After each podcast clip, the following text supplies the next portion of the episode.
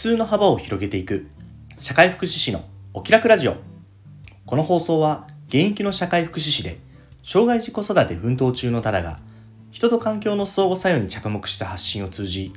皆さんの中にある普通の幅を広げ誰もがお気楽に過ごせる社会になるためのヒントを共有するラジオです。皆さんおはようございます。社会福祉士のタダです。1月30日今日の放送を始めていきます。よろしくお願いします。昨日はねまあまあ直前の告知にもかかわらずあの、ライブに来ていただいた方、ありがとうございます。その後ね、アーカイブ聞いていただいた方も結構いるみたいで、本当にありがとうございます。本当ね、僕も聞き返したんですけど、今日、やっぱちょっとね、だいぶ咳ひどかったですね。うん、なかなかね、ちょっと厄介な風ですよ、本当なんかこう、普段ありません人と喋る時とかに、咳を、咳が出そうだから止める時にこう、変な呼吸、えー、みたいになる感じとか。ね。なんか「鬼滅の刃」風に言うと僕あれですよね。多分あの「風の呼吸1の方咳」みたいな感じ？うん。いやマジで本当に変な呼吸の使い手みたいなさっきね洗濯物干しながらね「えー!」とか言ってましたからね。本当 迷惑なやつですよね。ね。いや本当なんかこう病気になると病気じゃない時ってやっぱり元気だなって当たり前やけどね。当たり前やけど元気だなって思うんですよね。なんかこう分かってるんですけどね。体調が悪くなるとパフォーマンスが落ちるしうんいいことあんまないぞっていうのは分かるんですよ。だからねこう病気にならないように体調管理とかするわけですけどいざやっぱりこうなんだ忘れちゃいますよね。こういつの間にかね体調悪くない生活をずっと続けていくとね。うん。やっぱ人は忘却の生き物だよねっていうのをねうちはよく妻と2人で話しますよ。いや風邪ひいて改めて考えるのはやっぱり健康のことでしてあーなんかね改めて健康っていうのは大事だなって思いますよね、うん、健康といえば何ですか？なんか僕は何だろうね社会福祉士とか公認心理士とかの試験勉強の兼ね合いもあってもう健康イコール WHO のあの健康の定義みたいなやつがねどうしてもねすぐ頭に出てきてしまうんですよね。これもともとどこで習うんですかね？なんか学校高校とか中学とかで習ってましたっけ？いやどうだったかなと思いながら自分がどこで学んだのか分かんなくなっちゃったんで、まあ、改めてねちょっとこの放送でも喋ってみたいと思うんですけど WHO WHO はね習いますよね。なんかこう謎の英語何文字かで組織編成された組織たちを勉強するのって社会科かなんかでありましたよね。ほら何？うんと ODA とか NGO とかえっとなんだ？NPO NPO あったっけ？あとえっと ISO とかえっとあ,、まあ、あとは WHO とかね。なんかいろいろありましたけど、その WHO は、えっと、世界保健機関ですよ。コロナの時とかね、なんかちょこちょこ出てましたよね、なんかね。あの国際連合の専門機関の一つですけど、そこがね、まあだいぶ昔ですけど、1948年に発行した WHO 憲章の全文で健康を、えー、と定義したんですよね。これ訳はね、あのー、日本 WHO 協会っていうのがあって、それここが訳してるやつをが分かりやすいんで使おうかなと思いますけど、うん、健康の定義。健康とは病気でないとか弱っていないということではなく肉体的にも精神的にもそして社会的にも全てが満たされた状態にあることを言います。っていうのがまあ一応世界的基準での健康の定義になってます。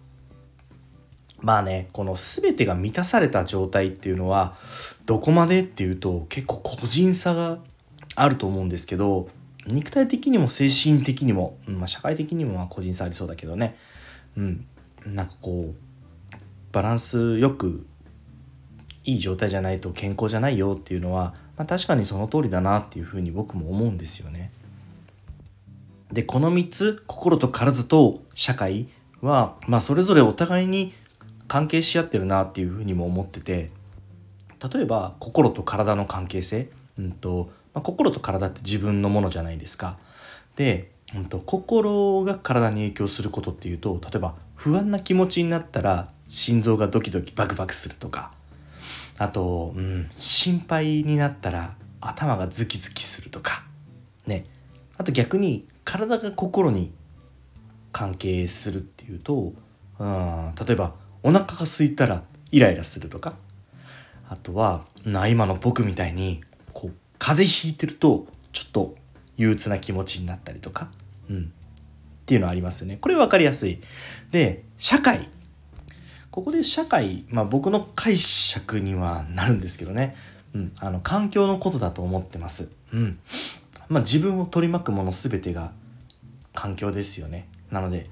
家族との関係もそうえ友人との関係もそう知人との関係もそう。あとは経済力、うん、会社、うん、勤めているもの、えー、働いているところあと学んでいる場所、うん、そういったもの全て全てが環境。自分をを構成する全てのものが環境だと思っててそれを社会っていうふうに考えるのであれば当然それも心と体とつながってますよね。うん、だって周りの環境の状況によって自分の心も変化するし体も変化するその2つが変化するっていうこともあるじゃないですか。なので真の健康を手に入れようとするとうん体も心も社会性も、うん、どれも欠けちゃいけないんだなっていうのが分かりますよね。なんでこうどれかに偏って例えば自分は体の健康を目指して毎日走ってトレーニングしてますって言ってるけど自分の心には向き合ってない。例えば、うん、異常なるまでにお仕事をしてしまうストイックにお仕事をしてしまう。自分の本当は心が削れていってるのを無視して何かを続けていっている場合はやっぱり体は元気になっても心は削れていきますよね。そしてそれはいずれ体に影響を及ぼしてくると思います。逆に心の平穏を保つことに重心を置いている方もいらっしゃると思います。今とかね結構やっぱこう心そのままでいいよみたいな感じのメッセージも流行ってますし、まあ、心のね健康っていうのはすごくねあの重要視されてると思うんですけどただね心の健康だけにウェイトを置いた結果、うん、例えば経済活動が滞ってしまったりとかえー、なんだ体の健康を食生活だったりとか例えば自分の食べたいものを食べたらいいよって許しちゃおうみたいな感じを続けていくとかね、まあ、本末転倒ですよね。そしたら必ず体に方が来るし、うん。まあ、経済活動をしていないのであればもうそもそも、うん、食べていくことができない。生活ができなくなって詰まってしまうということもあるでしょう。うん。そんな感じでねやっぱりねどれ一つ欠けてはいけないものだと思うからこれは健康の定義に入ってるんじゃないかなっていうふうに思うんです。この心と体と社会環境のね関係性っていうのは、うん、この健康だけじゃなくてねいろんなこと意外とあらゆることに精通するんじゃないかなっていうふうに思ってます。うん、僕はね結構仕事で使うというか学ぶことも多いんですけどやっぱり、まあ、僕はその生活困窮なされてる方の支援をメインの仕事にしてるんですけどねやっぱりこう貧困は複合化しているっていうふうによくねこういろんな、ま偉い方々が言われるんですよ。うん、一つの原因で貧困になってるわけじゃないよ。その家庭の環境もあるしその人自身のパーソナルな問題もあるでしょうと。あとは友人関係や知人関係もしくは昔から育っていった中で何かがあったとか今いる今生きているその環境で何かが起こっているとかね、うん、あの自分の心と体と社会全てをね見ていかないとその人自身の抱えている本問題の本質が見見ていけないよねっていうふうにあの話して考えてでそこからどういうふうに、うん、サポートしていくか一緒にね歩いていくかっていうのを考えたりしてますね。うん。まあ心と体と社会。これはね全部単一じゃなくて全てがつながっていてぐるぐるぐるぐるとねこう循環していっている。だからよどみなくね回していくっていうイメージを持ってねこれからもね生活していけたらいいんじゃないかなっていうふうに思いました。いや風邪治そうって思います。はい。今日の放送はこの辺にしたいと思います。最後にお知らせです。この放送以外にも各種 SNS で発信活動を行っています。インスタグラム、スレッズ、TikTok では親バカ投稿、ノートでは子育てや学びの中で日々感じたこと。を、X では言葉遊びや小言を中心に発信しています。プロフィール欄にリンクを貼っていますので、よかったら覗いてみて、いいね、コメント、フォローなど応援よろしくお願いします。それでは今日も素敵な一日に。社会福祉士のタダでした。またおいで